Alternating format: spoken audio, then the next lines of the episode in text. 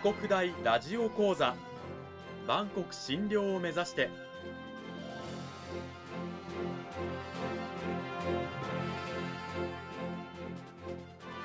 番組タイトルにある万国診療とは世界の架け橋を意味する言葉です。この番組はアジアの十字路に位置するここ沖縄にある沖縄国際大学で日々どのような研究や教育が行われているのかを発信していく番組です。案内人はラジオ沖縄アナウンサー小橋川響が務めます。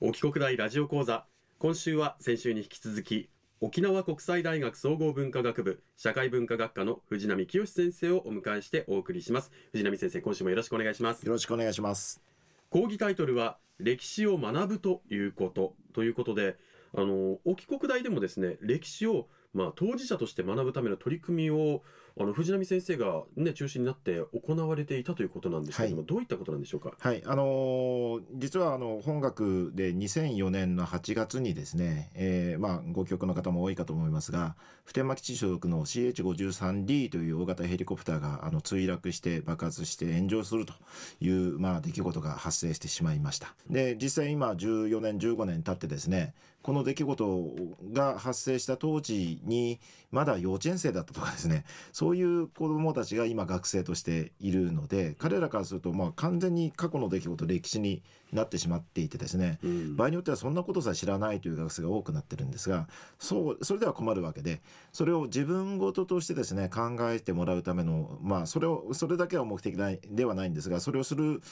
ことを一手段としているサークルとしてですねスマイライフというサークルを立ち上げています。スマイライフ。はい。あのヘリ墜落を契機にということなんですけど確かにうん自分の通ってる大学でこんなことあったんだぐらいで終わってもらっちゃ困ると。そうですね。いうことですよね、はい、このスマイライフというそれで先生が中心になって立ち上げたサークルなんですが、はい、具体的にどういった活動をしてるんですか？はい。あのいろいろあるんですが主な活動としてはですねあの県外からいらっしゃる修学旅行で来る中学校や高校の修学旅行プログラムの、まあ、半日ぐらいの中にですね平和学習のプログラムがある学校さんが多いんですが、うん、その平和学習プログラムのお手伝いをさせていただくということが主たる活動になっています、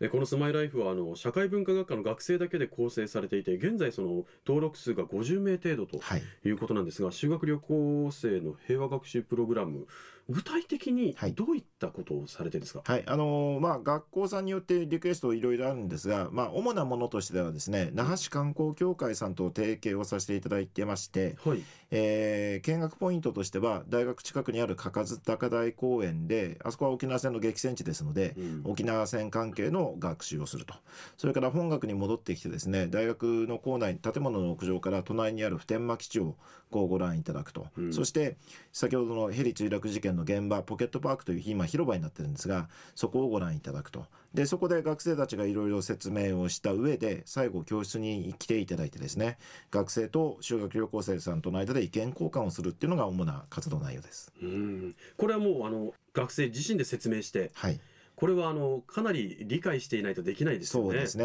えー、ですので例えばそのポケットパークでヘリ墜落事件の話をするときには、うん、まあ、当然資料はあるんですが資料を棒読みしてるだけでは誰も聞いてくれませんので、うん、きちんとそれを自分の理解にまで高めてですねその上で自分の言葉で自分の意見を付け加えて修学旅行生に語るということが必要になってきます、うん、そういう時に出てくる声ってこう自然とねこう耳を引き引くと言いますか。そうですね。ですよ。入ってきますよね。はいまあ、そういうふうにこう学生たちがちゃんと分かって理解して学んで思いを乗せて喋って活動しているというスマイライフなんですよね。はい、うんでこれはもうどれぐらい年間で活動されてるんですか、えーと、年によって様々ではありますけども平均しますと年間に20から30件ぐらいのプログラムをリクエストいただいてます。相当な数ですね。そうですね。実はあの大学生ですので授業が優先になるもんですから、うん、えー、お断りしてるような例もありましてあのオーダーだけでいうともうちょっと多い数になってきますね。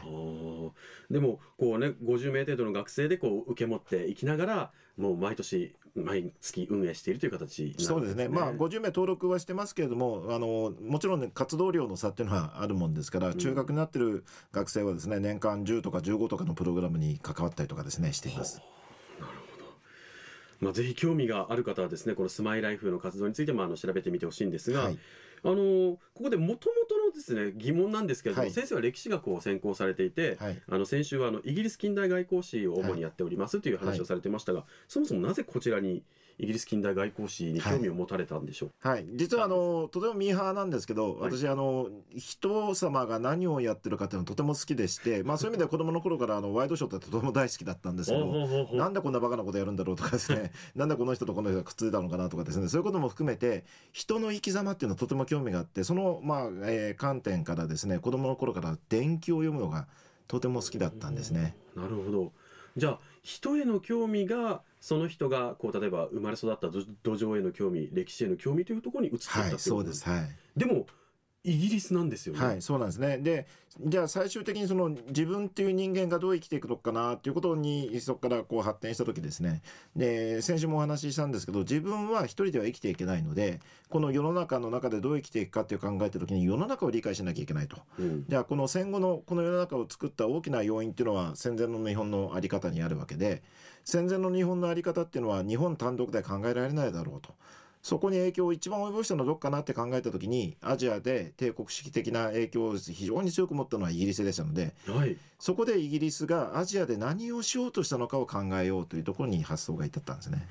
そこでイギリスの近代外交史の方を先生は専門に研究するようになったとはい、い。うことなんですね、はい。それもやっぱり自分を理解するための。そうですね。あのちょっと自虐的な言い方になるとイギリスのことを知りたくてイギリス史をやってるわけじゃなくて自分とか自分の周辺を理解したいがためにそこに大きな影響力を持ったイギリスを研究したいということですね。なるほど。講義でですね学生たちと向き合ってもですねこれ歴史の当事者というよりは社会の一員であるという意識がそもそも希薄な学生が多いです。顕著なのはやっぱり投票率に現れてるかと思いますけども。うんでもその意識を先生は持ってもらうためにはい学生たちを指導してるわけですよね、そうですね。どういう指導をされてるんですか、えー、とまずはですねあの私大学で昔でいう一般教養科目と言われる共通科目と呼ぶんですがそこの科目を担当している中でですねうんなぜ君たちが生きてるこの世の中はこういうふうになったのかということをお歴史を通じて考えてもらうからねということを伝えています。うんでとりわけその日本という国の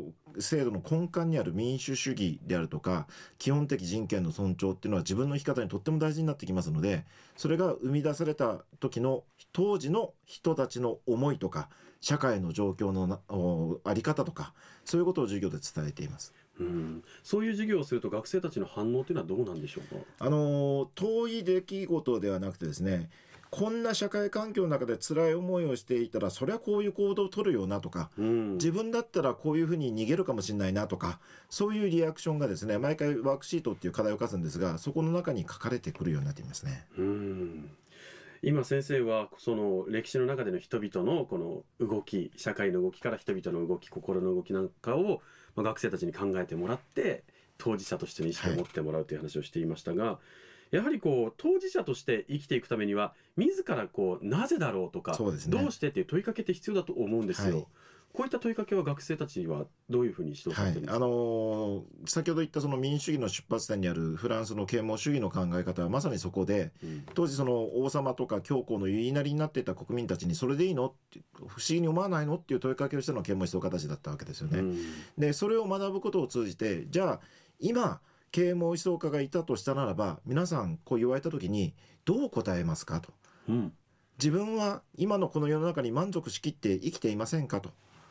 いうことを授業の中でこう問いかけるんですね。そうすると学生たち考え始めるわけですね。うんうん今まで無関心だった社会と向き合おうとするまあ弱いんですけれどもそういう動きを始めてきます。うん、最近ではフランスのねマクロン政権に対する不満で民衆がもう毎週デモを行って、ですね。はい。であの政権側もじゃあこういう政策をしますっていうふうにはい。実際社会をねあのフランスでは動かしてますよね、はい。民衆がそうですね。あのフランスに限らずですね台湾の学生たちの動き香港の学生たちの動きもそうなんですけども、若い人たちがですね自分の生きている時代とか社会に無関心であるってことはとても怖いことうん。だと思うんですね。知らない間に生き方を制約されても分かんなくなってしまうのでだから常に自分の権利とか自分の生きてる社会に敏感になるその感度を持ってほしい、その取っかかりが疑問を持つ疑ってみるっていうそういうことになるんだと思います。問いかけをするはいっていうことですよね。まあ、歴史を生きる我々は当事者であるという自覚、まあ、その当事者になるための方法って、まあ、具体的には、まあ、選挙とかはね分かりやすいんですけど他にも方法ってあるんでしょうか？あの自分が自分のやってきた事柄をきちんと記録として残すっていうことですね。あの、綺麗な文章でなくてもいいんですが自分が行動してきたことっていうのは100年後200年後歴史になるわけですから自分のやってきた証を何らかの形で残すということをやるとあ自覚が多分生まれてくるんだと思います。うん、自分のこう記録を残すことがこれが、あのーまあ、当事者になるという理由はもう少し詳しく教えてもらっていいですか、あの例えばですね個人の日記とかですとななかなか人にさらしたくない恥ずかしいとかって思いは立つと思うんですが、えー例えば、えー小橋川さんも会社という組織の中に属されていて番組をやられていていつどんな番組をどのような趣旨でやりましたかっていう記録が御社の中できちんと整理されて100年後残ってるかどうかっていうことを考えた時に残ってないとするならば100年後の歴史研究者は沖縄における報道の歴史とかそういうのを検証できなくなってくるわけですね。うんうん。で自分のやった仕事の意味っていうのが何も残らないっていうことは自分の存在がなくなってしまうっていうことと一緒なわけですね。うんですので自分のやったことの意味を残す証として記録をこう作っていく。うん。それが歴史を生み出して過去のお将来の人たちに歴史を伝えていく当事者となっていく。その歴史を生産する当事者となるっていうことになっていくんだと思います。うんまあ、日記であったり SNS であったりとかねブログとかで残していく、まあ、日々の何でもないようなものが実は大きな歴史資料に将来なるんだよ、というそう。いうことですね。はい資料日記全くつけていない えツイッターもほとんどつぶやいておりませんので、えこれから頑張ってつぶやぜいていこうお願いいたします。はい。2週にわたって沖縄国際大学総合文化学部社会文化学科の藤波清先生にお話を伺いました。藤波先生どうもありがとうございました。ありがとうございました。さてあの藤波先生、はい。まあ、足元を見つめ直すそして自分の生き方を問い直すという意味で歴史を学ぶという話を2週にわたってしていただきましたが、あの興味が湧いたとか、い。私もいろいろと勉強したい考え直したいという方はぜひお帰国大のですね藤波先生の研究室のドアを叩いてみてはいかがでしょうか藤波先生2週間どうもありがとうございましたありがとうございました。